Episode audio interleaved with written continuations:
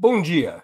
Hoje é 1 de fevereiro de 2023. Estamos dando início a mais uma edição do programa 20 Minutos. A entrevistada de hoje é Mônica De Bolle, formada em Economia pela Pontifícia Universidade Católica do Rio de Janeiro e doutora em Economia pela London School of Economics and Political Science. É conselheira internacional do Centro Brasileiro de Relações Internacionais, o SEBRE pesquisadora sênior do Instituto Peterson, Peterson de Economia Internacional, é professora na Escola de Estudos Avançados Internacionais da Universidade Johns Hopkins. Durante a pandemia da Covid-19, ela se especializou em imunologia, genética e bioquímica na Faculdade de Medicina da Universidade de Harvard. Antes de ingressar no Instituto Peterson, Mônica de Bolle foi professora de macroeconomia na Pontifícia Universidade Católica do Rio de Janeiro e economista do Fundo Monetário Internacional, entre outras atividades. Mônica é autora de vários livros sobre economia global e os desafios do Brasil, incluindo Como Matar a Borboleta Azul, uma crônica da era Dilma, e o futuro da manufatura brasileira, o debate da desindustrialização. Como ocorre praticamente desde os anos 90, mais uma vez o debate econômico brasileiro gira entre duas posições fundamentais, grosso modo. De um lado, os grandes fundos e operadores financeiros abraçados às teses liberais ou neoliberais, como se diz. Para esses setores, o essencial é atrair fluxos de investimento. Esse seria o caminho do desenvolvimento. Para isso ser possível, o déficit público teria que ser fortemente reduzido através do corte de gastos e investimentos do Estado, para passar um sinal de solidez financeira do poder público. Além disso, com privatizações e desregulamentações, além de reformas como a trabalhista e a previdenciária, os custos de produção deveriam cair, novas oportunidades de grandes negócios deveriam ser criadas, impostos sobre renda e capital também deveriam ser declinantes. Se tudo isso fosse feito, segundo essa posição, o espírito animal dos empresários seria libertado e empurraria para cima o crescimento da economia para a felicidade geral da nação. Do outro lado estão os partidos de esquerda, os movimentos populares e diversas vozes democráticas que voltaram ao governo com Lula. Os economistas ligados a essa ala, embora com pensamentos bastante diferentes entre si, são chamados com frequência de desenvolvimentistas. Para eles, o motor da economia deveria ser a ampliação do mercado interno de massas, através de políticas que distribuam renda e riqueza. A redução da dívida pública como percentual da economia, como percentual do PIB, seria decorrente principalmente de uma maior taxa de crescimento a partir do mercado interno de massas. O papel central nessa, nessa concepção seria do Estado e não do capital privado. O investimento público deveria subir, incluindo a universalização dos serviços fundamentais como saúde e educação, e as empresas estatais seriam decisivas para essa estratégia de desenvolvimento. Não se trata, é claro, apenas de uma batalha de ideias. Atrás de cada pensamento há interesses materiais em jogo, naquilo que se convencionou chamar de conflito distributivo, um dos apelidos para a velha luta de classes. O capital se sente mais feliz quando o Estado se orienta para ampliar e proteger seus lucros, como locomotiva do progresso nacional. Por isso, não é surpreendente que a maioria dos empresários, para não falar de banqueiros e financistas, prefira as posições liberais. As classes trabalhadoras, por sua vez, querem aumentar seus salários e direitos, seu poder de consumo e as chances de uma vida melhor a maioria de seus integrantes tende a ser favorável que o Estado intervenha com mais força na economia, através de políticas públicas e regras que favoreçam os mais pobres. Mas também há muitos setores que ainda buscam entender qual é a posição que melhor atende aos seus objetivos: mais liberalismo ou mais desenvolvimentismo. Para nos ajudar a navegar nessas águas turbulentas, é que se destina a conversa com a economista Mônica De.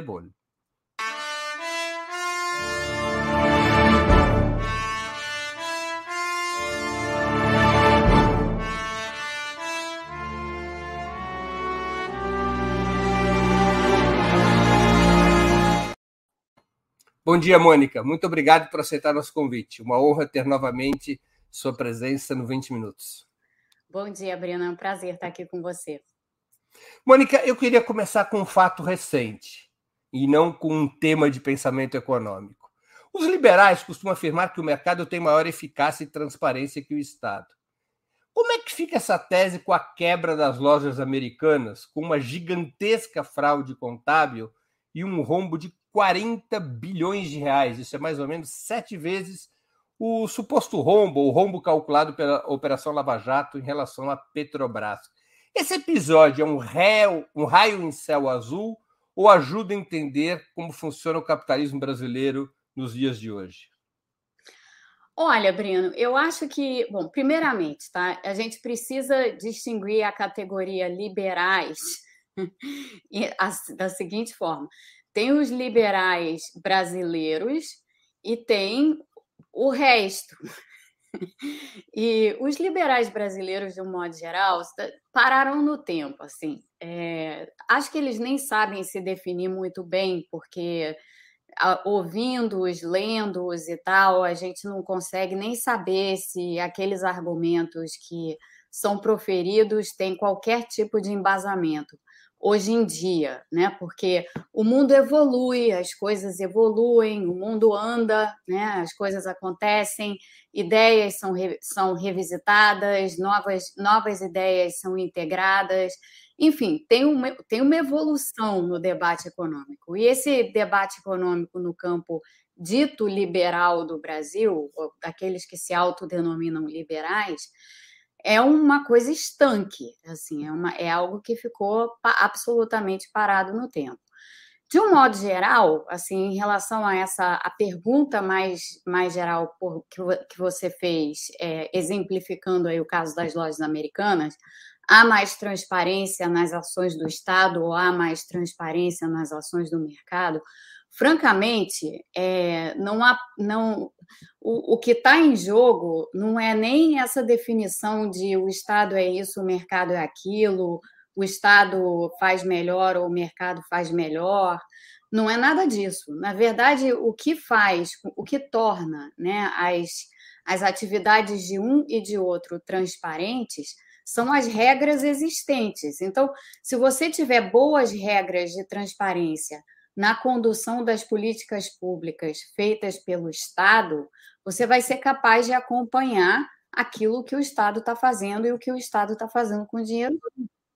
Da mesma forma que, se você tiver boas regulamentações no setor privado, você também vai ser capaz de acompanhar, muitas vezes, é, o que está acontecendo no mercado privado e o que está acontecendo. Às vezes, você até consegue ter esse nível de de percepção do que está acontecendo dentro de, dentro de empresas, por exemplo. Não é incomum, nem um pouco, é bastante comum, aliás, que essa, esse episódio das lojas americanas ocorra. A gente já teve vários desses, desses tipos de episódio de grandes fraudes e tal em empresas privadas em várias partes do mundo. Loja, as lojas americanas são o último exemplo no caso brasileiro, que a gente tem de algo assim. Mas, na verdade, ser recorrente. E isso daí vem precisamente de uma ausência de, de ou de uma ausência de regulação ou até de uma ilustração do próprio fato em si. Cada um está perseguindo realmente seus próprios interesses e às vezes estão perseguindo esses interesses de maneiras escusas. Isso independe de ser Estado ou mercado. Então, essa vilanização que existe de Estado ou mercado e essa, essa separação que se faz, ah, o mercado é mais eficiente do que o Estado e tal, isso simplesmente não é verdade. Assim, se a gente voltar, por exemplo, a, a um caso ainda mais emblemático do que eu estou falando, pega a crise financeira de 2008. Na crise financeira de 2008, o que, que aconteceu? Grandes bancos privados nos Estados Unidos estavam fazendo, bancos, seguradoras e outras entidades do mercado financeiro estavam fazendo coisas é, de modo opaco, sem transparência e, enfim, estavam gerando ganhos que na realidade se tornaram perdas, que nós só viemos a perceber quando a crise aconteceu. E aquilo foi catastrófico, foi catastrófico para os Estados Unidos e foi catastrófico para o resto do mundo. E está aí uma exemplificação que vem puramente do mercado, não tinha envolvimento estatal nenhum nessa história. Então, assim, é, quando a gente olha, inclusive, para o histórico de crises, a gente tem crises que provém dos dois lados. A gente tem crises que são provenientes de má condução da política econômica pelo governo, e a gente tem crises que são provenientes da má condução própria dos mercados. Mônica, você tem afirmado em diversos artigos e entrevistas que o fiscalismo brasileira está falido. Você podia explicar melhor essa conclusão? Primeiro, o que é o fiscalismo brasileiro e por que essa conclusão de que ele está falido? Que é uma conclusão que se você passar aqui na Avenida Faria Lima, não te convidam nem para um café. Ah, eu não preciso tomar café com ninguém da Faria Lima. Aliás, acho ótimo que não me convida, inclusive porque eu não tomo café. Então não tem problema nenhum com isso. Mas o preferiria um chá, que eu tenho certeza que o povo da Faria Lima não toma.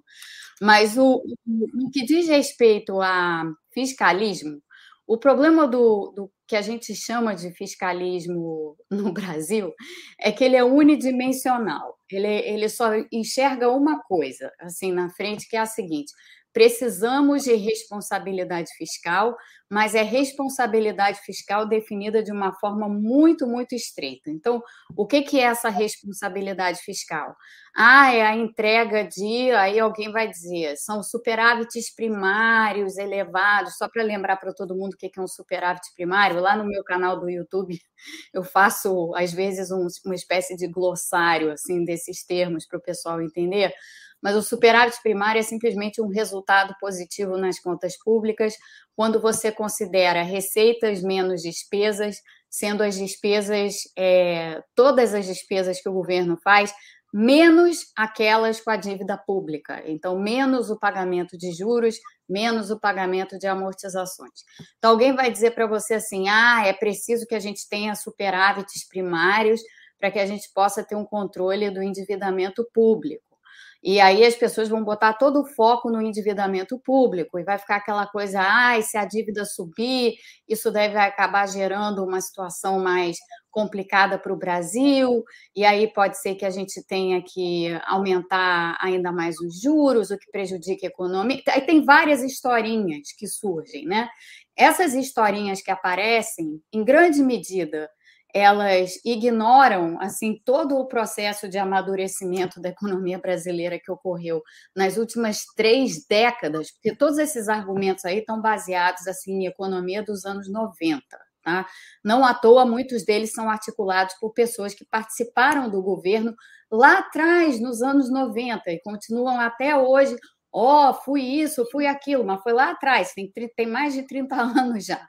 E de lá para cá, as coisas evoluíram, o mundo andou, o Brasil também evoluiu, embora não pareça, o Brasil evoluiu de muitas maneiras. Então, essa, essa forma de, de olhar para o que chamam de responsabilidade fiscal é uma forma antiga, velha, é, deixa de lado uma porção de variáveis importantes, ela não é inclusiva e ela não é nem constitucional, se a gente for parar para pensar é, no que são as reais prioridades do país. Então, é, eu tenho dito isso muito, porque para mim é, é mais ou menos assim: responsabilidade fiscal é você não só ter em conta um, o controle, sim, das contas públicas por alguma métrica que você queira utilizar, e geralmente essa métrica, no final das contas, vai ser o endividamento público mesmo, mas dentro dos marcos constitucionais. Então, eu dizer o seguinte: tem certas despesas que não adianta você querer gritar, chiar,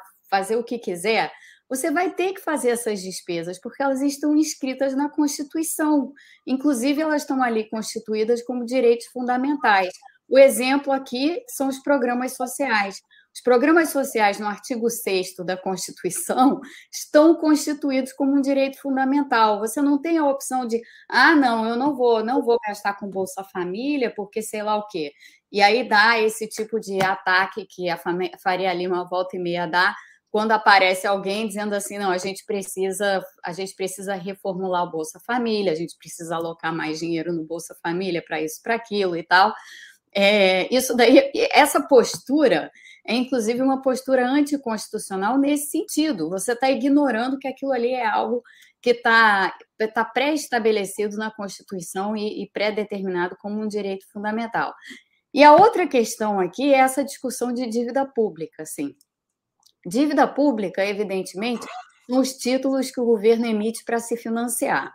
Mas a dívida pública brasileira, ela tem algumas idiosincrasias assim que fazem com que o que parece ser uma imensa dívida, na verdade não é tão grande quanto parece. Não é que não seja grande, é grande e é está relativamente alta quando comparada aos nossos pares emergentes.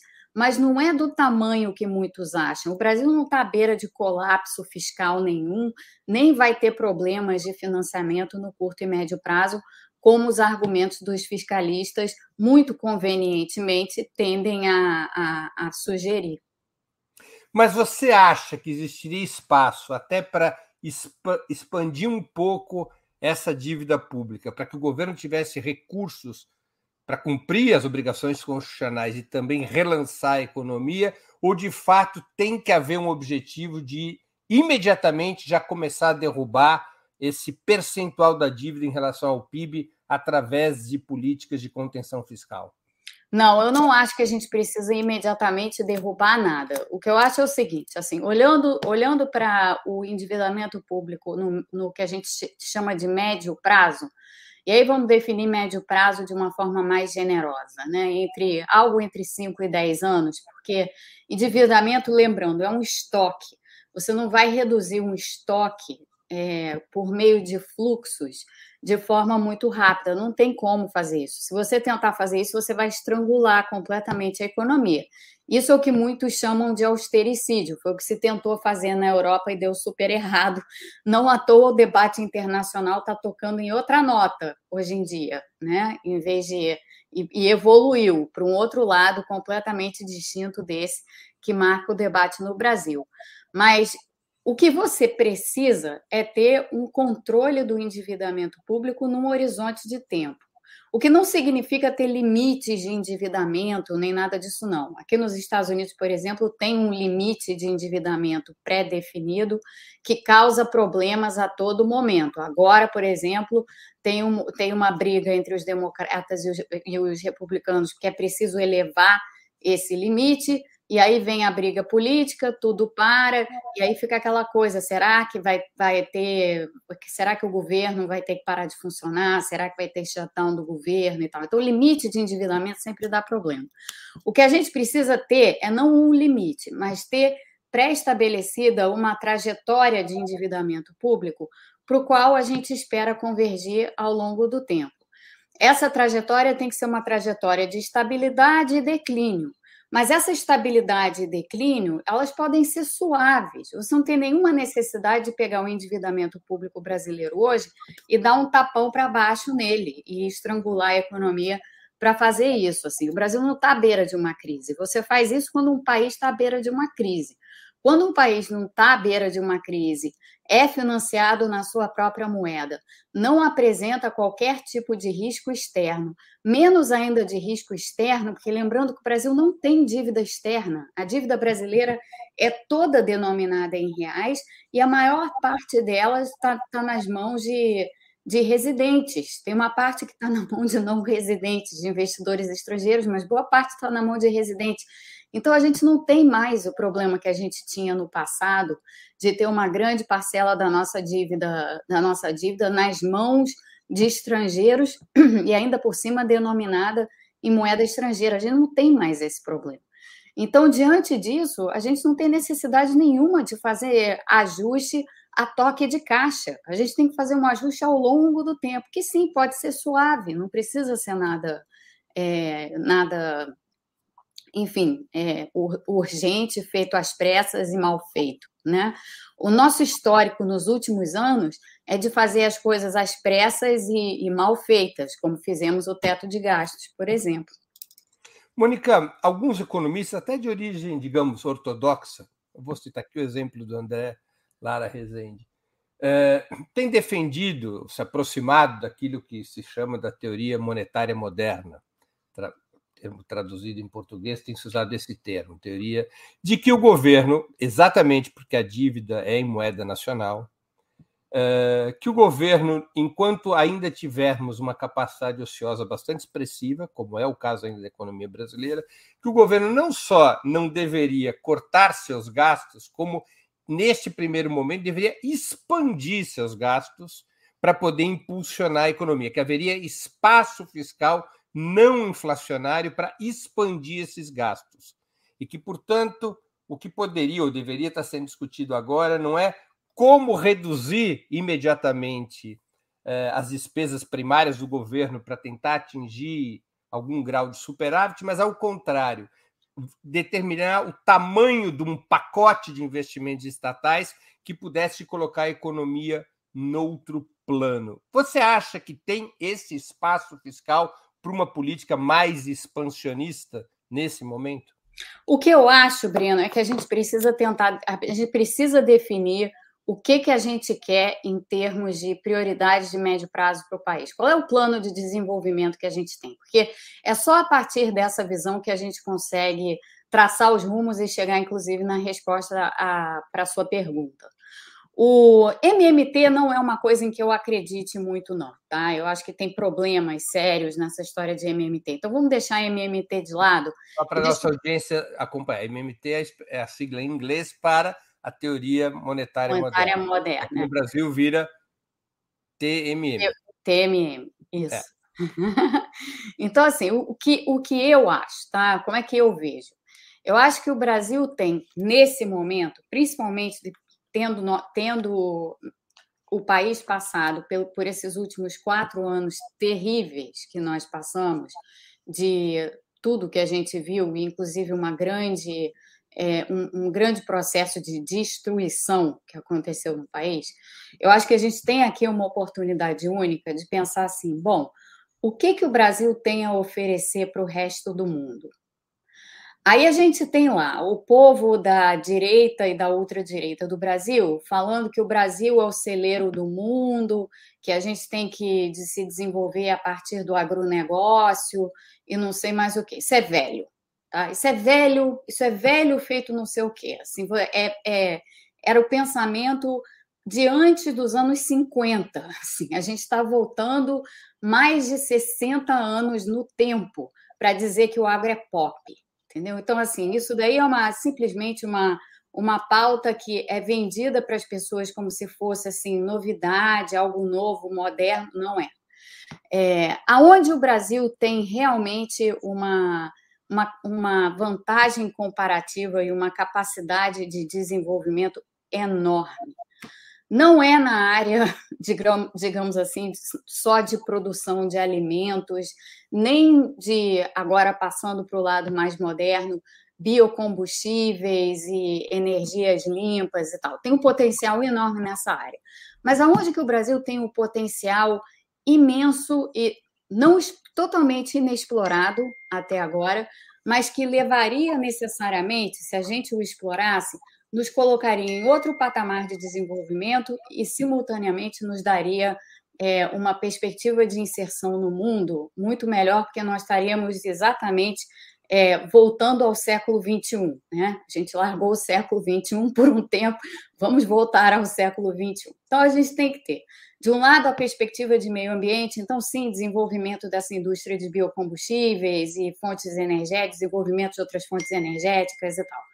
Mas, para além disso, a gente tem uma possibilidade de formar um complexo de industrialização é, focado na saúde. E você mencionou que eu andei é, fazendo umas investidas na área de saúde. Na verdade, eu, eu recentemente fui buscar o meu diploma e eu tenho agora também formação em um mestrado em imunologia e microbiologia. Então, o que eu vou falar agora está bem baseado assim, em coisas que eu sei é, adicionalmente as coisas relativas à economia. O Brasil, pela biodiversidade que o Brasil tem nos seus vários biomas, o Brasil tem uma capacidade única de desenvolvimento de novos produtos terapêuticos para tudo que é enfermidade e doença que se pode imaginar. Desde as doenças não transmissíveis, como câncer, diabetes, enfim, outras, é, até as doenças infecto-contagiosas, a gente ainda está numa pandemia, então a gente sabe que as doenças infecto-contagiosas estão aí, a gente sabe que há vários micro-organismos hoje em dia que são resistentes aos medicamentos existentes, muitas bactérias que são resistentes aos antibióticos que nós temos, fungos que são resistentes também aos antifúngicos que nós temos aí para o pessoal que está assistindo The Last of Us. é, esse cenário daí, claro, é um cenário apocalíptico e tal, mas fungos são perigosos e os antifúngicos já não estão dando conta do recado. E a gente sabe que a, a dupla, né, é, a, a simbiose entre mudanças climáticas e o aparecimento de novas doenças contagiosas é um fato Assim, é um fato científico. Então, como é que o Brasil pode se posicionar? O Brasil tem toda a condição de desenvolver, por conta dessa biodiversidade existente, porque lembrando, novos medicamentos, e principalmente novos medicamentos para micro-organismos, então antimicrobianos, são fundamentalmente feitos a partir de fontes biológicas existentes. E a gente tem, para início de conversa, fontes biológicas assim imensas na biodiversidade que, que a gente tem no país. Então, explorar isso e colocar o Brasil no centro do debate de saúde pública no mundo por meio do desenvolvimento desses, desses, desses terapêuticos seria, assim, para nós, um, um, uma, uma coisa fantástica, não só do ponto de vista do desenvolvimento do mercado interno, mas do ponto de vista de segurança do país, porque segurança hoje em dia, como a gente sabe, não é só segurança tal qual a gente entendia, nem tampouco só segurança alimentar, passa também por segurança na área de saúde, como a gente viu com a pandemia. E, para além disso, toca em temas como é, o posicionamento do Brasil em relação a, a, se o Brasil, o Brasil sendo capaz de desenvolver novos medicamentos, por exemplo, o Brasil tá, se insere num mercado com enorme potencial. Porque aqui nos Estados Unidos, por exemplo, essa história de desenvolver novos medicamentos está rolando há um tempão e não sai, não, não, nada sai. Sai um monte de coisa nas áreas, por exemplo, de pesquisa em relação a câncer, imuno, imunoterápicos e coisas assim. Mas novos medicamentos a partir de biodiversidade, isso não sai, porque os Estados Unidos não têm a mesma vantagem comparativa que o Brasil. Então, se a gente for pensar nesses termos e trazer essa discussão, portanto, para o que a gente precisa em termos de desenvolvimento, a gente consegue ver muito claramente qual é o papel do Estado aqui. O papel do Estado aqui é precisamente fazer o quê? Aquilo que o Estado fez em toda parte inclusive aqui nos Estados Unidos. A indústria de biotecnologia aqui nos Estados Unidos não passou a existir por si própria. Houve um investimento pesado do Estado para desenvolver esse polo, que hoje em dia é um polo que anda sozinho, é das indústrias mais dinâmicas do mundo. Né? Todos esses tratamentos, principalmente para doenças não transmissíveis, vêm precisamente desses investimentos. Então, a gente precisa fazer a mesma coisa no Brasil, com sim os instrumentos que nós temos, como, por exemplo, é, os mecanismos de financiamento da FINEP, os mecanismos de financiamento que existem dentro do Ministério da, do, da, do MIDIC, do Ministério do Desenvolvimento, Indústria e Comércio, os mecanismos que existem com os bancos públicos, principalmente com o BNDES, e a partir daí criar as condições para que venha o investimento privado para esse setor e reconstituir a nossa indústria e o nosso processo de industrialização a partir de um polo de saúde. Se a gente fizer isso, que é a grande oportunidade que a gente tem de fazer isso no momento, no momento a gente está juntando a agenda do meio ambiente com a agenda de saúde pública, com a agenda de tecnologia. Olha que coisa fantástica. A gente está juntando os três grandes temas do século XXI. No mercado mundial gigantesco. No, mercado, mercado, mundial imenso. Que, que é calculado em dezenas e dezenas e dezenas de bilhões de dólares ao ano. É, exatamente e que no, no final toca a nossa política externa, né? Então, assim, esse, essa é uma agenda que é absolutamente transversal em termos de desenvolvimento, é do interesse do interesse de todos. E isso exigiria não restringir, mas expandir o investimento público através desses diversos instrumentos que você colocou. Exatamente. E a, eu estou vendo que a Isa Maria está fazendo um comentário aqui, é, e ela está totalmente certa, porque esse é, esse é outro aspecto do que, eu, do que eu vinha falando. O conhecimento que existe nos povos originários, e na realidade a utilização, a, a, a maneira da gente pensar na, em como a gente, né, depois de toda essa tragédia que a gente tem assistido, a maneira da gente pensar em como a gente deveria tratar os nossos povos originários é precisamente a seguinte: eles são os defensores por excelência da biodiversidade existente no Brasil. Então, para eles, desse processo de industrialização que eu acabei de imaginar aqui para vocês, com foco na saúde pública e em sendo na saúde pública na preservação da biodiversidade, a gente deveria procurar instrumentos que venham no sentido de é, dar aos povos originários, nesse caso, as condições para que eles continuem a proteger a, a biodiversidade que vale tanto para nós e que até agora não tem sido reconhecida dessa forma, né? Haja visto as tragédias que nós, que nós temos visto. Mônica, você tem sido uma crítica dura do teto de gastos. Isso tem tudo a ver com essa nossa discussão aqui. Com o teto de gastos, o investimento na saúde no país caiu em 22 em relação a 2021.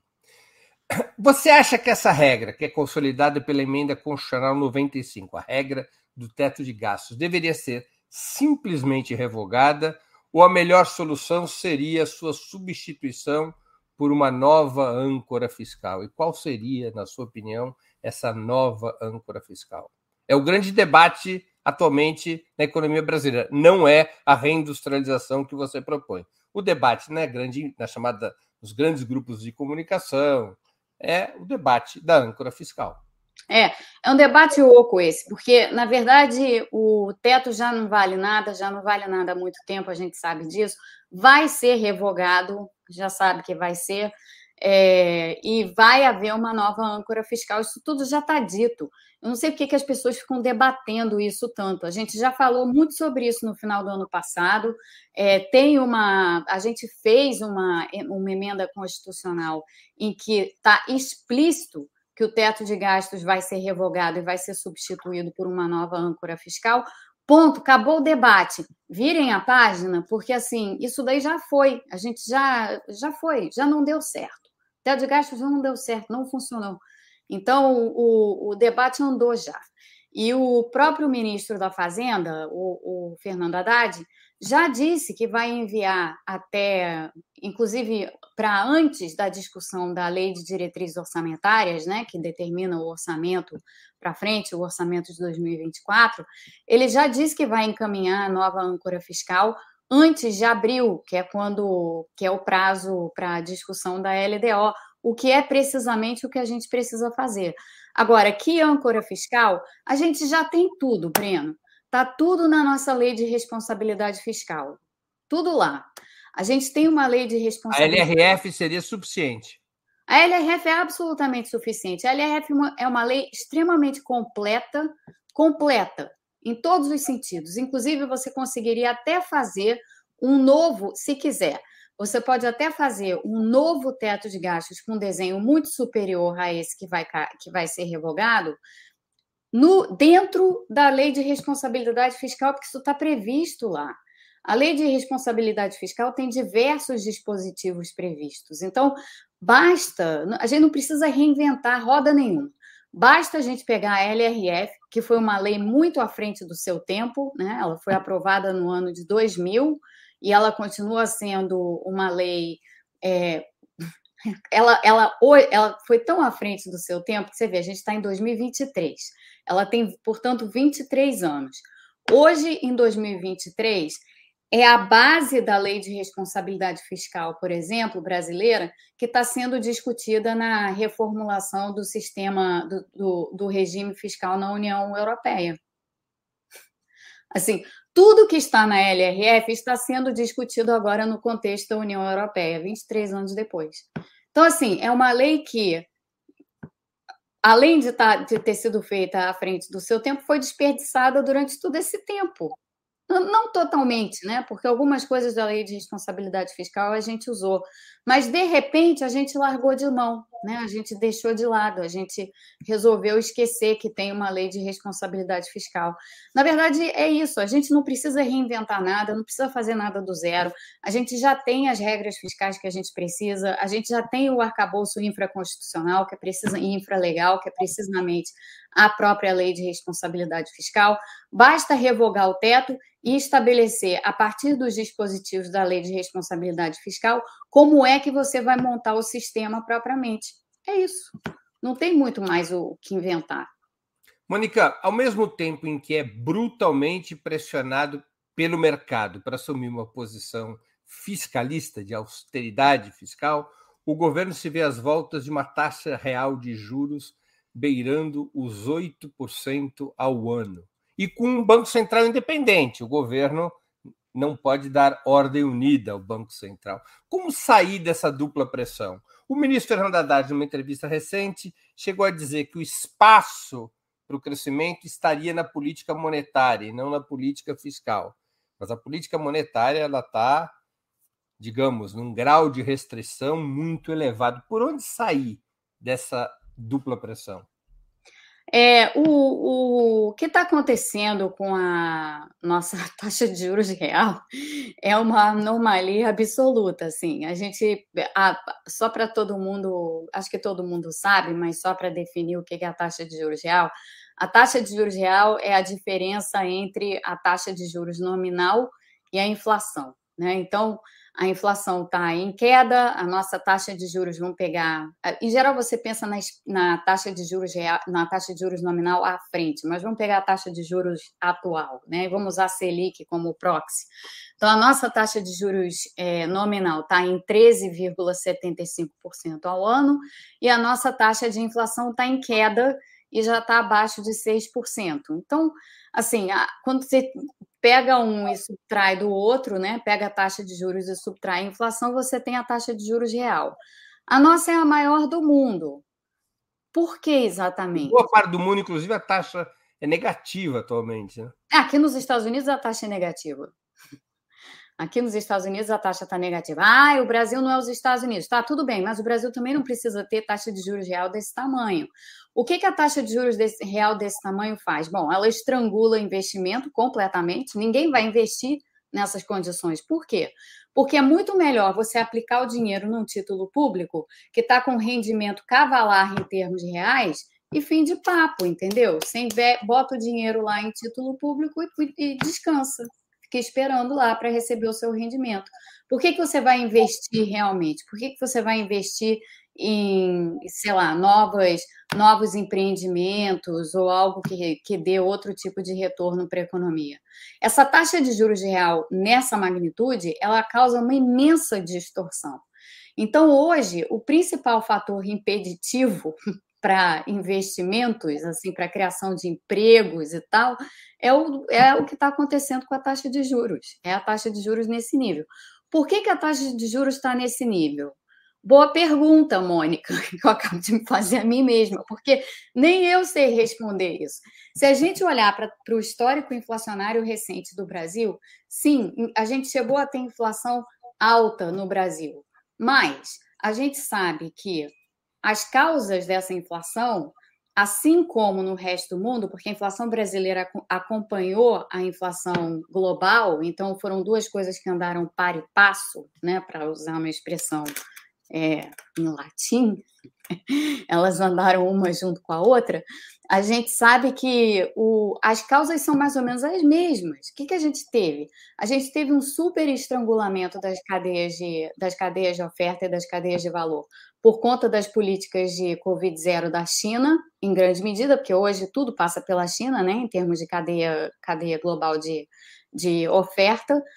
É, e de outro, a gente tem, teve uma super alta de preços de combustíveis, preços de petróleo, preços de energia, por conta da, da, da guerra Rússia-Ucrânia. Então, foram dois grandes choques externos que Sobre tiveram. Mas a taxa de juros não tem nenhum efeito. Não. E, e aí, no Brasil, o que, que nós fizemos? Tudo bem, aqui nos Estados Unidos fizeram a mesma coisa, na Europa fizeram algo semelhante também e tal. Você aumenta um pouco as taxas. Quando você tem uma situação como essa, não dá para você não fazer nada, porque tem uma parte dessa inflação externa que você pode sim, tem o risco de você importar para dentro do país. Então, alguma medida monetária, alguma medida de elevação de juros você precisa fazer. Agora, o que, que o Brasil fez? O Brasil elevou a Selic de 2, 2 para 13,75. É uma é, é assim, por quê? Isso tem uma incidência sobre a dívida pública danada, né? Enorme. Não, a incidência sobre a dívida pública é os juros pagos sobre a dívida pública, quando você tem uma alta de juros desse tamanho, fica enorme. Então, quem tem título público e vive de rendimento de título público ganhou um dinheirão nessa, nessa alta de juros do Banco Central. Agora, é a tal história. A alta de juros do Banco Central se justificava nessa magnitude? Nessa magnitude? Não. Nessa magnitude, não. Com certeza não. Então, o que, o que realmente estrangula a economia brasileira no momento foi uma política monetária errada, mal direcionada e errada. Esse, esse é o problema. Agora, ó, oh, não vamos falar sobre isso. O Banco Central é independente, a gente não pode dizer isso do Banco Central. Por quê? Pode sim, foi errado. Ué, aqui nos Estados Unidos já está já, já tá sendo discutido se o Powell elevou demais a taxa de juros, se não deveria ter parado antes. Porque o Banco Central daqui é independente, né? O Fed. Então, assim, por que, que a gente não pode ter essa discussão? Essa é uma discussão importante para o Brasil, porque política monetária e política fiscal, elas andam assim, ó. elas não são separáveis. Essa história de Banco Central independente parece dar a impressão de que política monetária é uma coisa, política fiscal é outra. Não são. As duas coisas estão totalmente entrelaçadas e são completamente interligadas. Então, não dá para você simplesmente ignorar o que foi feito pelo Banco Central brasileiro e se aquilo foi certo ou foi errado. Na minha avaliação, foi errado. E agora a gente tem um problema a resolver, precisa reduzir os juros. Não há o que me convença, Breno, que a gente não estaria com a mesma taxa de inflação se os juros no Brasil tivessem substancialmente mais baixos do que estão hoje. Eu acho que não, ter, não faria nenhuma diferença. O governo faz bem em pressionar por uma queda da taxa de juros? Porque faz. Tem agido assim publicamente. Faz. Pode fazer isso mesmo com um banco central independente. Pode, ué. Pode. Como eu estava dizendo, política fiscal e política monetária não são separáveis. Então, se a política monetária está tendo reflexos negativos sobre a política fiscal, porque está tirando o espaço da política fiscal ao ter taxa de juros muito elevadas, o governo pode e deve falar o que tem que falar. Mônica, assim, tem O Banco Central critica o, ministro, o Ministério da Fazenda, não critica?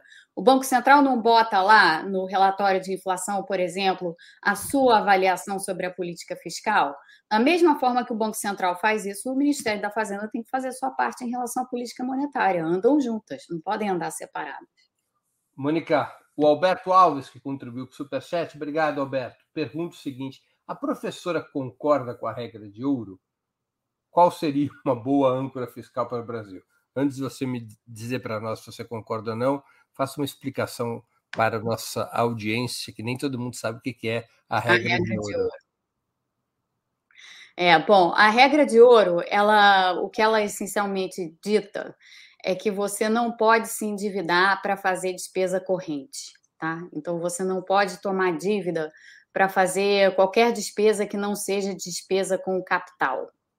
É isso, a regra de ouro. A regra de ouro já foi muito necessária no Brasil quando nós éramos completamente irresponsáveis. Isso tem alguns anos já, para não dizer décadas. É, então, assim, a regra de ouro hoje em dia não faz sentido nenhum. Já não faz há muito tempo.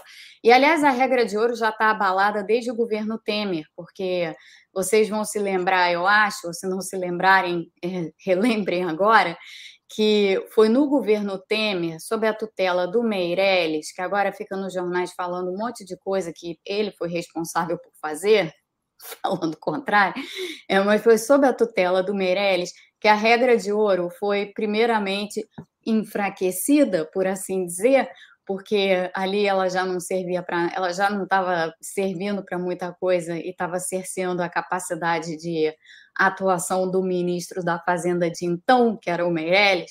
Então a regra de ouro ela já tá, ela já foi modificada e ela já está, portanto, abalada como regra. Então, e não tem sentido hoje em dia é, utilizá-la mais. Não tem nenhum outro país tem isso, tá? Nenhum outro país tem limite, tem esse tipo de é, limitação extrema do que em que você pode para que para o que você pode se endividar ou não. Então é, a regra de ouro está fora. Âncora fiscal, como eu já estava dizendo, âncora fiscal é no fim das contas a trajetória do endividamento público. O resto é o que você faz para chegar lá.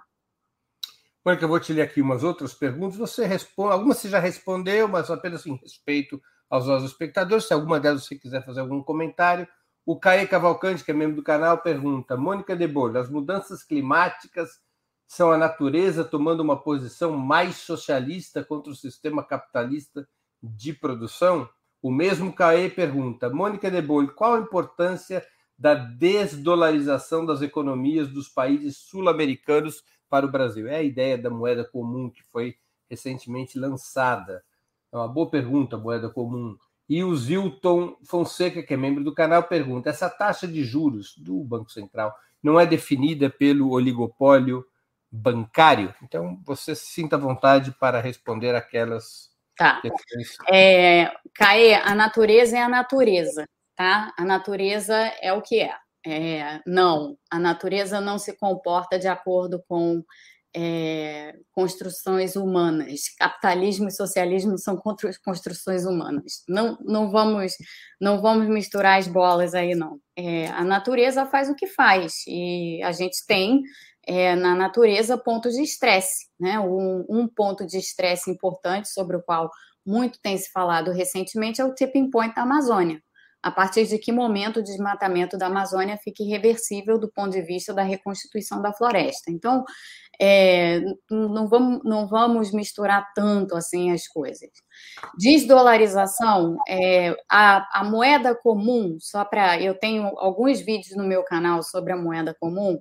A moeda comum, que é um nome péssimo para aquilo que foi discutido foi há uma semana, né? Parece que já foi uma eternidade porque as coisas estão acontecendo tão rapidamente, mas ela não é uma moeda tal qual a gente entende, ela é, ela é simplesmente uma unidade de conta para denominar fluxos de comércio. É, essa é a ideia dela, é a ideia da, da, da, dessa, dessa moeda.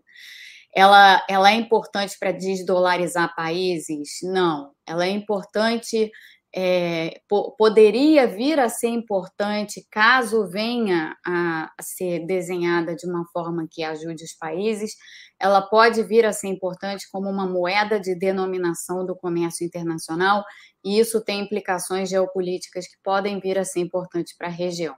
Tem muito mais sobre isso é, no meu canal do YouTube lá, se você quiser é, uma explicação mais. Aliás, Mônica, qual o endereço do seu canal no YouTube? Vou pedir para a é, produção colocar na tela. É muito fácil. É YouTube, é, bar, é isso aí.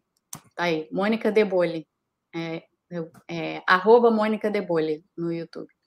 E se entrar ali nos ao vivo, ó, clica ali nos ao vivo, isso. Pronto, aí tem ó, o que é a moeda comum entre Brasil e Argentina, é, enfim, tem várias coisas aqui.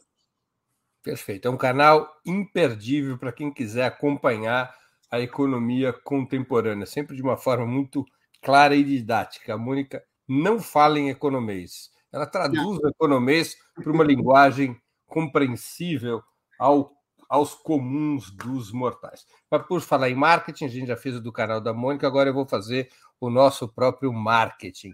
Antes de continuarmos com essa entrevista, eu queria pedir que vocês contribuam financeiramente com Opera Mundi. Há seis formas de fazê-lo. A primeira é assinatura solidária em nosso site, operamundi.com.br apoio. A segunda é se tornando membro pagante em nosso canal no YouTube. A terceira é contribuindo agora mesmo com o Super Chat. A quarta, contribuindo com o Super Sticker. A quinta é através da ferramenta Valeu, valeu demais, quando assistirem aos nossos programas gravados. A sexta, através do Pix. Nossa chave no Pix é apoia.operamundi.com.br. Eu vou repetir, nossa chave no Pix é apoia.operamundi.com.br. O jornalismo de Opera Mundi, comprometido em colocar a verdade acima de tudo, depende do apoio de seus leitores e espectadores para se manter e se desenvolver. Escolha uma das formas de contribuição e se engaje na batalha democrática de fortalecer a imprensa independente. Mônica, o professor. Breno, posso pedir uma coisa nessa toada aí? É, porque temos aqui o Vinícius, e o Vinícius está dizendo assim: coloca aí o substack da professora Mônica também. É, então, se eu puder, puder pedir para o pessoal do, seu, do, do, canal colocar aí bole.substack.com, é, e eu vou explicar dois segundos o que, que isso é. Por favor. É, para quem não sabe, o Substack é uma plataforma é, pra, de publicação de, de, enfim, tá aí. É não, não é esse não, não é esse não. É bole.substack.com. Vamos lá, vai subir logo na tela aqui. Pum, pum, pum, pum. Até quero saber o que é o Substack, eu não conheço. Ah, o Substack é uma joia. Vamos aprender também essa aqui nessa entrevista. Então vamos lá. Bom, vamos lá. Achou... Aí, tá aí o Substack. Deixa, deixa isso aí um instantinho que eu vou explicar é, o que que o que, tá que isso é. Isso, da, isso daí é uma newsletter, tá? É um formato de newsletter. A distribuição é por e-mail, então a única coisa que as pessoas têm que fazer quando elas entrarem em bole.substack.com é digitar aqui um e-mail e se inscrever. Então a única coisa que tem que fazer é fornecer um e-mail. O conteúdo é inteiramente gratuito e o que que tem lá? Tem artigos meus publicados, tem, é, tem você tem uma ferramenta de áudio, se você quiser utilizar, e você tem uma ferramenta de vídeo. Então, eu tenho lá um vídeo, por exemplo, recente que eu fiz sobre essa história também da moeda comum, que a gente estava respondendo agora aqui a pouco para o CAE, tem um videozinho curto lá no, no Substack sobre isso. E tem uma montanha de material sobre muitas das coisas que eu falei aqui, sobre reindustrialização a partir da saúde, sobre fiscalismo no Brasil, sobre o que, que é o mercado. Aí eu explico lá o que, que é o mercado, quando tiver aquela confusão toda, o mercado é isso, o mercado é aquilo, o mercado faz isso, o mercado faz aquilo. É, tem, tem, tem muitos artigos lá. E tem artigos sobre outras coisas também. Tem artigos sobre o radicalismo no Brasil, o extremismo no Brasil, o papel da ultradireita no Brasil, porque eu estou escrevendo um livro sobre essas coisas. Então tem um, tem um mundo de. tem um, um monte de artigos lá. As pessoas recebem por e-mail, é, mas tem um aplicativo no telefone também que elas podem baixar para receber notificações quando tem algo novo. O Substack é algo que aqui nos Estados Unidos está super popular entre muitos jornalistas que cansaram de ter colunas em jornais e quiseram ter a sua própria plataforma independente, de tal modo que você não tem nenhuma associação com a linha editorial de qualquer jornal. É, e, e, eu estou usando porque eu gosto de escrever e já fui colunista do Estadão, já fui colunista da Folha, mas hoje em dia esses são dois jornais que eu não suporto, assim, por causa da linha editorial deles. Então eu passei a, a escrever no Substack. O meu Substack já está com mais de 10 mil assinantes, o que é sensacional. E para isso daqui vingar, para essa newsletter vingar, é, seria super legal se as pessoas se inscrevessem. Então, muito bem, vamos todos nos inscrever no Substack da Mônica é bowl.substack.com. É. Esse é o endereço. Basta Esse colocar o e-mail e vai começar a receber o, a newsletter da Mônica, que certamente eu mesmo já vou me inscrever aqui para poder sempre acompanhar o que a Mônica escreve. Mônica, o professor Luiz Gonzaga Beluso tem defendido que atualmente seriam insuficientes as medidas, as clássicas medidas de estímulo à demanda próprias do repertório keynesiano. Para retomar o desenvolvimento brasileiro, seriam insuficientes. Ele defende um novo arranjo produtivo como essencial, como indispensável. Ele propõe, especialmente no setor de energia, a formação de uma mega estatal criada a partir da fusão entre Petrobras e Eletrobras, cujo controle, na opinião do economista, o governo deveria retomar. Qual a sua avaliação a esse respeito? Da necessidade de um novo arranjo produtivo e especificamente dessa mega estatal da energia? Olha, eu, eu acho que a necessidade de um novo arranjo produtivo está dada, né? Então, volto aos comentários que eu fiz anteriormente sobre como a gente deve estar é, tá pensando a, a, a, modernização da nossa indústria. Então, é, é, é, é dizer assim: esquece o que a gente tem como indústria tradicional, é, até porque uma boa parte da nossa indústria tradicional ela tem uma pegada de carbono enorme. Então, vamos fazer uma, uma, uma recomposição da nossa indústria a partir da área de saúde.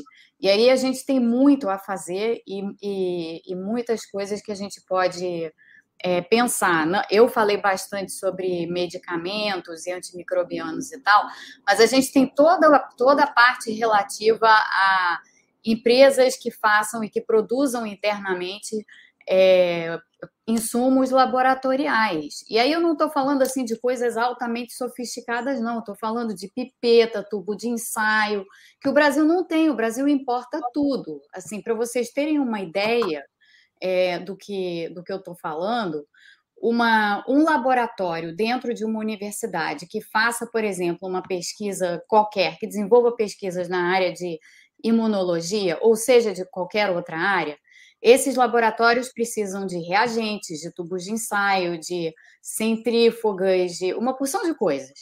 E muitas dessas coisas são relativamente simples, mas o Brasil não produz nada disso, o Brasil importa tudo. Então, o que, que acontece? Várias, em várias circunstâncias, as pesquisas no Brasil não se desenvolvem, não são feitas, não vão à frente, porque para você importar, por exemplo, um tubo de ensaio ou um tipo específico de, de pipeta, ou, ou seja lá o quê, você, isso demora, demora umas três, quatro semanas para chegar. É, ao passo que aqui, eu que trabalhei num laboratório com pesquisa, que faz pesquisa com HIV, é, e especificamente é, pesquisa na área de imunologia relativa ao HIV, nós tínhamos lá acesso a todos os materiais de laboratório que nós precisássemos. E se por acaso faltasse alguma coisa, um reagente, um anticorpo, sei lá, alguma coisa desse tipo, a gente mandava um e-mail para a empresa fornecedora da, no me, às vezes no mesmo dia, se não no dia seguinte, aquilo lá chegava. O Brasil precisa ter essa capacidade. Então, o Brasil precisa desenvolver é, essas, essas empresas, essas indústrias que produzam esse tipo de coisa. Não é difícil, gente. A Índia se transformou no maior país produtor de vacinas do mundo e de vários medicamentos genéricos também. Como que eles fizeram isso? Eles fizeram isso com realocação de recursos. Então, assim, eu concordo com o que o Beluso diz em termos de não vai bastar fazer políticas de demanda, a gente precisa ter uma remodelação do que é o, o setor produtivo brasileiro. Agora, na minha concepção, essa remodelação do setor produtivo brasileiro, sim, passa por energia e tal, energia fundamental, mas ela passa principalmente pelo setor de saúde, porque é onde a gente vai ter desenvolvimento tecnológico, é onde a gente consegue também alavancar uma porção de outras coisas relativas à ciência e tecnologia. Então, eu acho que é, é esse é esse o caminho.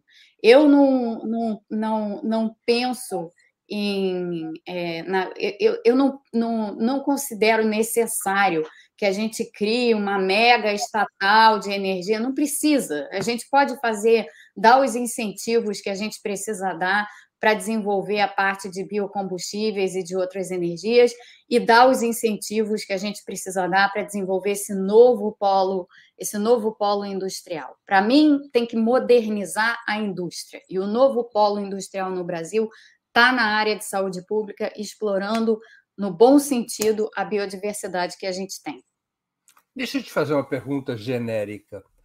Tem muitos estudiosos, normalmente estudiosos com origem não só no marxismo, mas nas ideias socialistas em geral, mas não só, porque eu já li isso do próprio Stiglitz. O capitalismo pode estar parando de funcionar? Como um dia o feudalismo parou de funcionar? Não, eu acho que o capitalismo é muito moldável. É, é, é, é, um, é um sistema que se, se auto-reorganiza, né? que se auto-remodela. E o que a gente chama de capitalismo, só para lembrar, gente, capital, capitalismo, essa palavra solta no ar, ela não quer dizer nada, porque na verdade você tem vários tipos de capitalismo, né? Pega, por exemplo, os países nórdicos, que tem uns, um, os países da Escandinávia, que tem um, um, complexo, um estado de bem-estar social que atende a todos e que tem uma, ao mesmo tempo, uma capacidade de desenvolvimento assim de, é, de polos e de indústrias e de enfim, de uma porção de coisas, são países ricos, são países que têm sistemas educacionais fenomenais, são países capitalistas, mas são países que modelaram o capitalismo para atender às suas necessidades.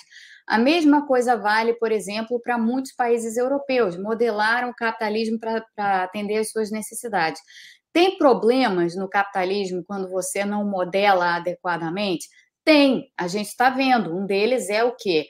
desigualdade, a, o, a subida, o aumento brutal da desigualdade que resulta de um sistema que está mal regulado, que está mal ajustado, que precisa ser, que precisa ser ajustado. Mas aí é uma questão, como eu dizia, de de, de molde, porque o capitalismo em si, ele é como se fosse uma massinha, entendeu? Você pega aquela massinha e você modela de um jeito que seja adequado para o seu país. Se aquilo tiver, tiver modelado de um jeito que não é adequado ao seu país, vai dar errado.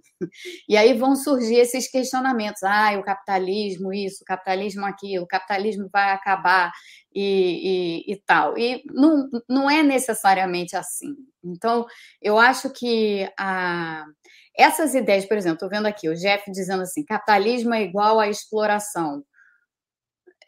Depende. Se você tiver um capitalismo super bem regulado, não, não é igual à exploração, porque você está controlando justamente a parte predatória. Se a gente for voltar ao capitalismo do início da industrialização no final do século XIX, por exemplo, nos Estados Unidos ou na Europa, enfim, nos países que se industrializaram tardiamente, no caso dos desenvolvidos, né? Nós fomos mais tardiamente ainda. É, esse capitalismo no seu início era extremamente predatório. E, aliás, isso está muito bem refletido na literatura da época, né? no movimento realista e tal. Estava falando sobre isso ontem lá no canal. É, mas, enfim, então, o capitalismo predatório, tal qual a gente viu no seu início, sim, ele é extremamente danoso, mas ele não precisa ser predatório. Eu dizia, pega os países nórdicos que você vai ver um exemplo claro de capitalismo não predatório, onde as coisas funcionam e aonde o Estado tem o um papel. Então, capitalismo não é sinônimo de Estado mínimo, que foi essa é uma outra coisa que se introduziu mais ou menos na mentalidade brasileira. Não são sinônimas essas duas coisas. Você pode perfeitamente ter a coexistência do capitalismo com um Estado que tenha força é, e influência em muitas áreas onde o Estado tem que ter força e influência mesmo, como saúde, educação, ciência e tecnologia, enfim, todas essas outras áreas que a gente discutia aqui. Então, eu acho que a gente está passando por um, por um momento, para colocar coisa assim, bem lá no alto assim da discussão, eu acho que a gente está passando por um momento de transição. E a gente já está nesse momento de transição desde a crise de 2008, pelo menos. Tá? A crise de 2008 é um marco nesse período de transição. A gente está num período de transição, a gente não está indo necessariamente de um sistema capitalista melhor ou pior para um sistema capitalista melhor ou pior. A gente não sabe qual é o resultado dessa transição ainda, mas nesse período de transição surgem naturalmente vários questionamentos. E um questionamento que está diretamente relacionado a esse de como você remodela o capitalismo é precisamente o surgimento desses grupos extremistas é, de direita, que a gente está vendo no mundo inteiro. A gente está vendo no mundo inteiro movimentos de extrema-direita que estão vinculados a uma insatisfação latente da sociedade e que, se, estão se manifestando dessa forma. Isso é algo marcante desse período de transição e de reordenação pelo qual a gente está passando. Então, eu acho que a gente tem que entender, é, para dar conta do mundo, assim, a gente precisa entender que O mundo passa por esses períodos de transição, isso sim, se a gente olha o arco da história, da história, a gente vai ver isso em diversos momentos. Não adianta a gente querer impor uma ordem ao mundo, a gente não vai conseguir ordenar nada. Então não existe assim, ah, vamos usar, sei lá, o, sistema, o socialismo para reordenar o mundo. Esquece, não vai funcionar, não é assim. A gente não tem a capacidade de ordenar o mundo. O mundo se auto-ordena, o mundo é um, é um, sistema sobre o qual a gente não tem controle. E quando a gente passa por esses períodos de transição, em que essa, em, em que essa forma do mundo se remodelar está em, tá em, em andamento, surgem esses questionamentos. Aí cabe a nós o quê? Cabe, cabe a nós enfrentarmos esse questionamento com realismo. Então, assim, de nada adianta, indo ao ponto do extremismo, de nada adianta, por exemplo, o pessoal agora achar que ah, 8 de janeiro, página virada, acabou o problema, vamos, vida que segue, vamos tocar o país para frente. Não! Esse movimento surgiu, esse movimento é importante, a ultradireita no Brasil se consolidou. A gente vai ter hoje uma eleição para a presidência do Senado, onde um dos candidatos é um defensor dessa ultradireita e tem essas visões muito marcadamente. É esse o Brasil que a gente quer reconfigurar e quer remodelar? Eu acho que muitos aqui vão dizer não para isso, né? Então, essas são as grandes preocupações que a gente deve ter nesse momento. Tratar de capitalismo, socialismo, de novas ordens, essa, essa, essa besteira de nova ordem mundial, tudo isso é bobagem na minha visão, porque o mundo não é ordenável, ponto. O mundo é uma construção humana coletiva. A gente não tem a capacidade de reordenar nada. A gente tem a capacidade, sim, de influenciar aquelas coisas que a gente quer influenciar e de defender as ideias que nós temos. Mas reordenação está em outro plano, assim, e, e, e, faz parte, eu acho, é, desse entendimento de, coisa, de como as coisas são, perceber que este é um período de transição. E, sendo um período de transição, é um período de anomalias. Tem muitas coisas anômalas acontecendo simultaneamente. É, Mônica, o crescimento da economia chinesa, que se reivindica como um sistema não capitalista, a China se reivindica como um sistema socialista, não pode recolocar o tema de uma, de uma ordem pós-capitalista, como aconteceu há 100 anos atrás, quando aconteceu a Revolução Russa? Breno, é, a ver, é, como eu disse, a gente, como a gente está passando por esse período de transição, a gente tem que ver o que que a China é um país em transição, né? Já há algumas décadas. Então, eu acho que a gente precisa é, ver o que, que exatamente vai sair dali.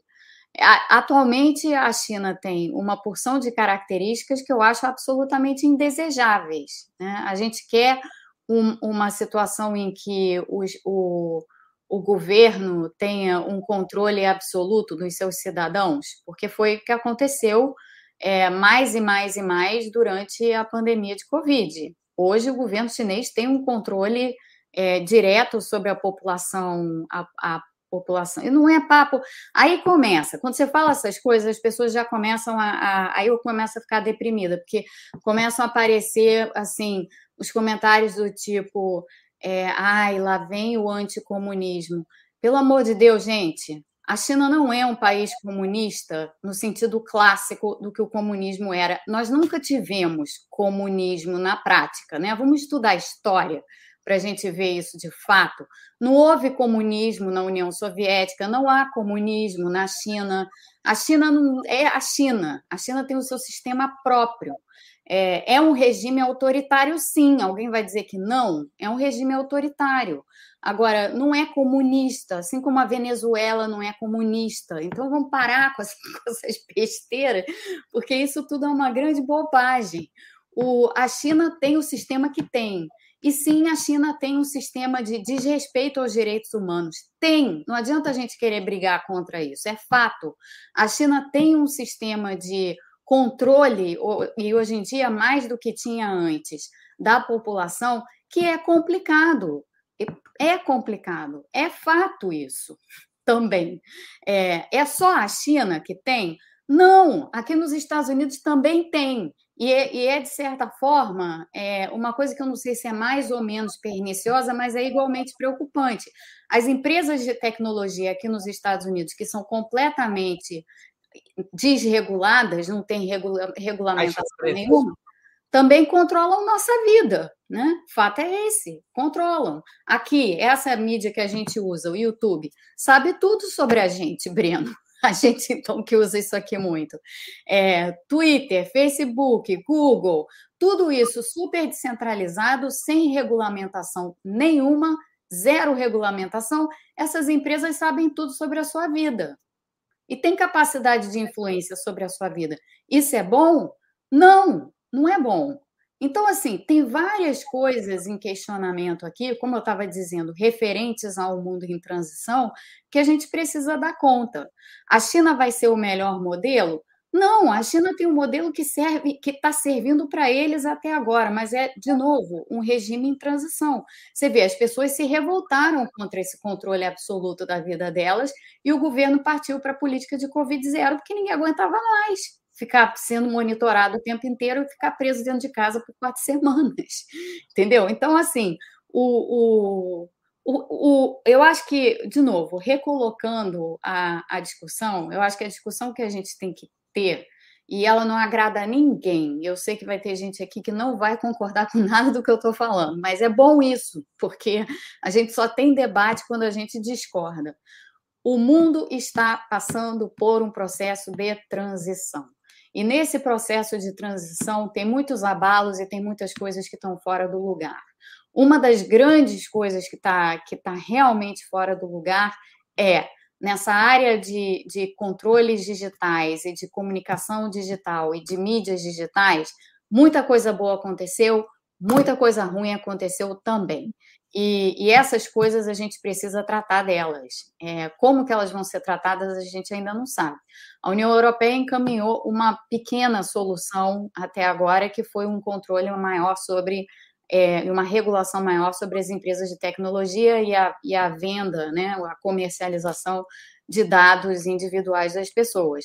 Isso é o suficiente? Não, não é o suficiente. Mas qual é a alternativa? A gente não sabe.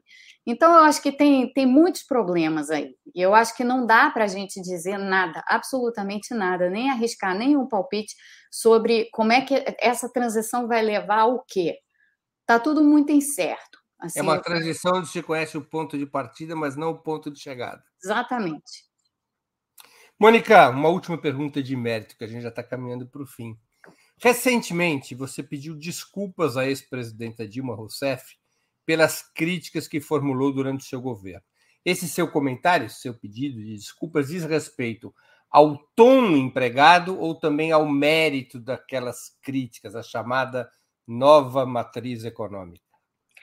Olha, o primeir, primeira coisa importante a dizer aqui, eu, isso na época em que eu escrevi, escrevi o livro, eu reconheci abertamente, está tá inclusive escrito no livro, É, eu nunca achei é, e, e sempre deixei muito claro que as minhas críticas ao, ao, à política econômica, às políticas econômicas do governo Dilma, não diziam respeito de maneira alguma nem à pessoa da, presi da presidente, nem a, a nada de, de, de conteúdo assim mais diretamente pessoal.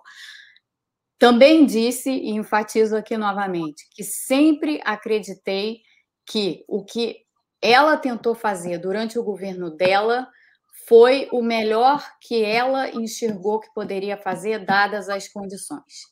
Lembrando que aquele momento ali, logo depois da crise de 2008, então aquela passagem de 2010 para 2011, foi um momento extremamente complicado para a economia mundial e extremamente complicado para o Brasil. O Brasil que vinha numa toada forte de crescimento por causa de um cenário externo super positivo, de repente teve que fazer uma freada meio súbita, e essa freada ela veio precisamente no início do governo Dilma.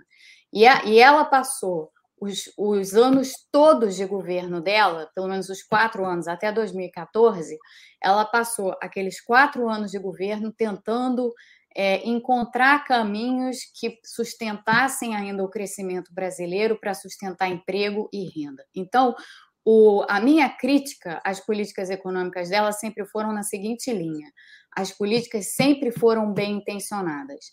O problema é que elas foram mal, mal desenhadas e tiveram consequências. Muitas dessas consequências foram totalmente exacerbadas pela Lava Jato. Então, assim, a, o que a gente viu acontecer em 2015 e em 2016, uma pequena parcela daquilo é resultado, sim, das políticas é, implementadas nos quatro primeiros anos de governo. Mas a maior parte do estrago, na verdade, veio da Lava Jato, porque a economia parou. A economia brasileira parou em 2015.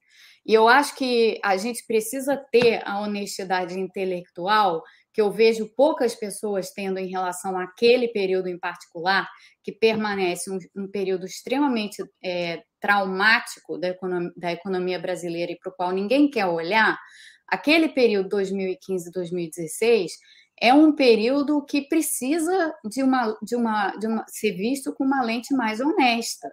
Uma operação como a Operação Lava Jato, que paralisa um setor inteiro de construção civil, evidentemente vai levar a uma derrocada econômica, como levou. Então, não dá para a gente olhar para a recessão de 2015, não dá para a gente olhar para a recessão de 2016 como sendo exclusivamente é, provenientes das políticas do governo Dilma, de maneira nenhuma. Vocês colocaram aí a, fo a, foto do Sérgio Moro, quer culpar alguém pela recessão, culpa ele, porque grande parte veio dele, na verdade, é, e veio da Operação Lava Jato. Então, isso em relação às políticas econômicas. Dito isso, sim, eu acho que o tom que eu adoro o meu livro, tá? Eu escrevi o meu livro, então eu gosto dele. Ele tem o seu mérito. Agora, é, o tom que eu utilizei no livro, e mais do que isso, o tom que eu utilizei em muitos dos artigos que eu escrevi na época, em tempo real, né? naquela época eu era colunista do Estadão, então, que eu escrevi em tempo real durante o governo Dilma, não foi um tom legal, não. É, foi um tom, não, chegou, não foi um tom desrespeitoso, porque eu não, não sou desrespeitosa com ninguém, mas foi um tom é, que eu, do qual eu me arrependo, porque eu acho que acabou, acab, eu acabei fazendo algo que eu não gosto de fazer, nunca. Eu não gosto de, de que nada que eu diga seja visto ou seja entendido ou tenha a, a possível conotação de ser um ataque pessoal. É, e nunca foi o meu objetivo fazer nenhum tipo de ataque pessoal a, Dilma. Eu acho que até vou dizer o seguinte: é, hoje, quando a gente olha para olha para essa esse período de extrema turbulência no governo brasileiro, eu acho que a Dilma é uma pessoa que saiu muito grande de tudo isso que aconteceu. Eu acho que a gente vê isso com muita clareza hoje. Não vê quem não quer. É, mas em termos assim de integridade pessoal e de e, e, enfim, de, de, como, como pessoa, eu acho que a gente, a gente percebe muito claramente isso, isso nela. E, e portanto, não, eu não, não gosto de ter, de ter sido uma pessoa que que tenha sido percebida como ah essa essa daí atacou a atacou a Dilma e tal. Não não gosto disso. E, e, e acho sim que eu errei no tom. Mas isso daí faz parte. E eu não tenho problema nenhum em dizer isso. Como você sabe Breno eu não tenho problema nenhum em falar nada que agrade ou desagrade então é, é isso é o que eu posso dizer Mônica, nós estamos chegando ao fim da nossa conversa eu queria te fazer duas perguntas que eu sempre faço aos nossos convidados e convidadas antes das despedidas. A primeira é qual livro você gostaria de sugerir aos nossos espectadores? A segunda, qual filme ou série poderia indicar a quem nos acompanha? Olha, é, o livro, que eu acho que vocês vão botar aí na tela, né? É, é um livro que eu resolvi recentemente que eu não consigo ficar quieta, eu resolvi enveredar pela neurociência e eu ando interessada, assim, muito interessada nessas questões de, relativas a, a gênero e tal. Sim, não tem nada a ver. Quer dizer, tem a ver. Para mim, tudo tem a ver com tudo, então eu acabo é, estudando de tudo um pouco, mas alguns provavelmente vão dizer: ah, o que, isso tem a ver com economia? Não importa, as pessoas têm interesses para além né, das coisas. Então, uma, um, um livro que. ou uma é, neurocientista que eu gosto muito, é, tenho lido, tenho assistido entrevistas dela e tal, e ela escreveu esse livro, é a Gina Rippon. Ela é britânica, e esse daí é o livro que eu estou lendo no momento. É, esse não tem esse livro ainda, eu acho, no Brasil. É The Gendered Brain, é, sei lá como é que a gente traduziria, traduziria isso, Breno. O cérebro é, em termos de gênero, é, e depois vem é, falta, falta o português a flexibilidade verbal do inglês. Exato, exato. E o que segue aí, ó, The New Neuroscience That Shatters the Myth of the Female Brain, é a nova neurociência que acaba com o mito de com esse mito de que há uma dicotomia no cérebro, né? Os homens têm cérebros de uma determinada, uma determinada estrutura e mulheres têm outro tipo de cérebro. Então, é, é um livro que é um livro de ciências, tá, gente? Mas é um livro de ciências para o público em geral. Então, ninguém precisa saber neurociência para ler esse livro. É, e, e, ele é um livro científico, mas ele acaba tendo uma pegada, é, eu acho muito bacana, de mostrar o seguinte: olha, as pessoas são o que elas são. Ponto. Esse negócio da gente querer ficar colocando as discussões em termos binários o tempo inteiro de tudo e eu acho que a coisa mais ilustrativa disso era aquela mulher horrorosa da Maris, né? Os meninos vestem azul e as meninas vestem rosa. Eu acho que isso aí é a perfeita ilustração é, para. Esse, esse livro aqui é a antítese da Damares. É assim, vontade de dizer para Damares assim: ó, oh, Damares, o seu cérebro veste azul e rosa, tá? Você pode achar que o seu cérebro é só rosinha, né? Não. Uma, boa, uma tradução literal seria o cérebro de gênero, mas talvez com maior licença poética, o título para o português melhor que talvez fosse o cérebro binário. É. O, o, o cérebro binário que na verdade não é, né? Porque o que Sim, ela.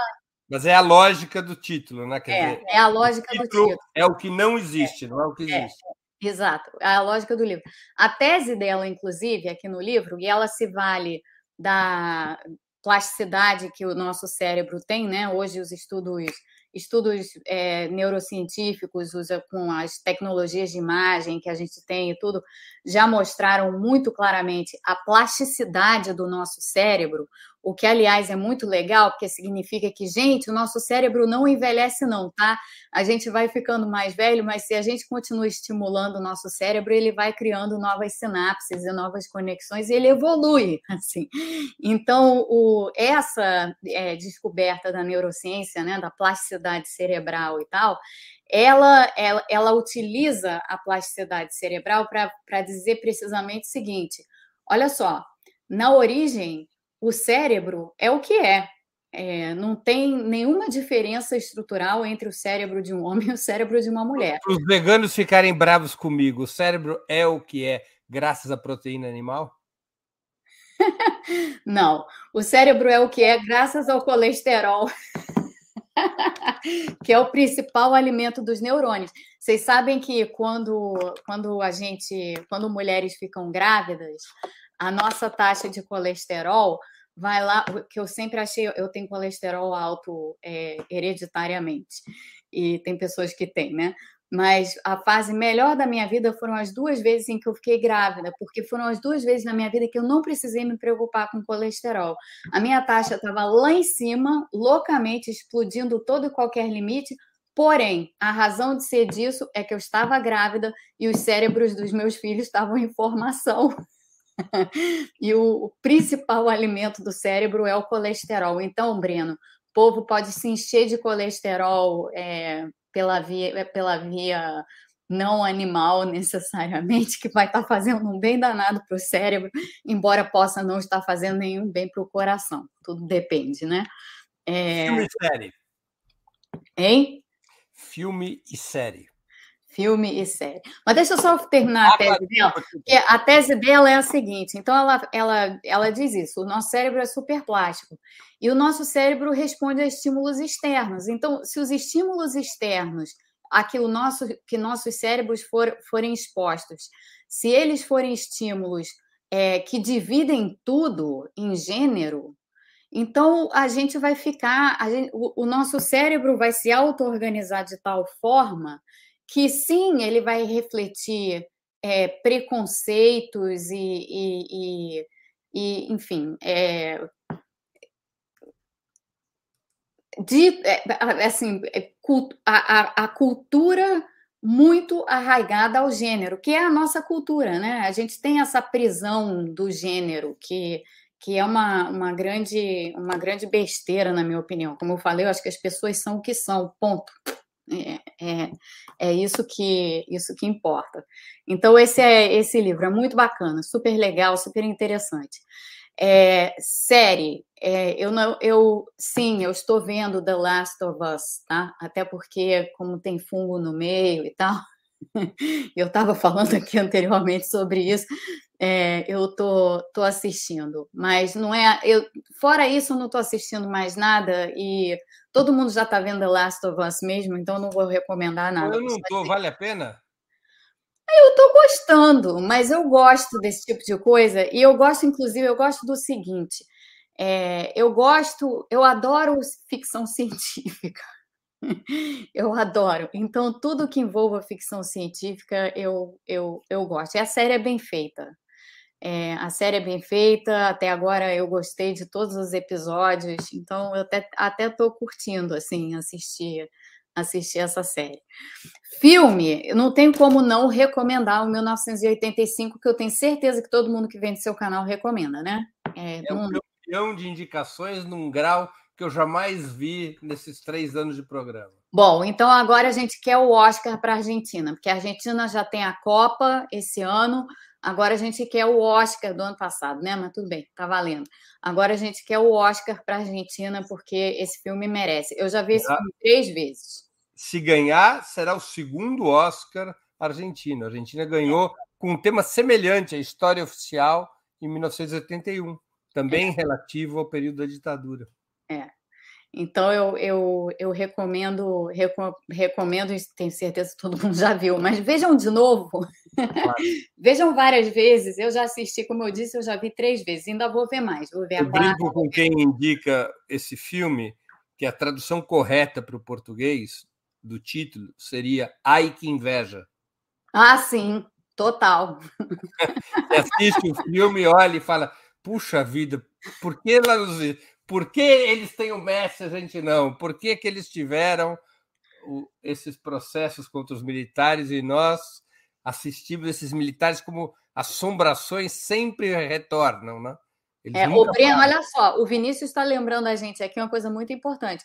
O Segredo dos Seus Olhos ganhou claro. em 2010. Três é um Oscars, lindo. É e é também com o nosso Ricardo Darim, né? Eu sou tão fã do é. Ricardo Darim. Nossa. Deve ter uma lei na Argentina que obriga todos os filmes a, a ter como ator o Darim, não? Não é? É isso. Deve ter uma lei que obriga isso, porque o sujeito eu nunca Embaixo disso vem também um ai que inveja, né? A outro ai que inveja. Ai que inveja, eles têm, eles têm o Darim.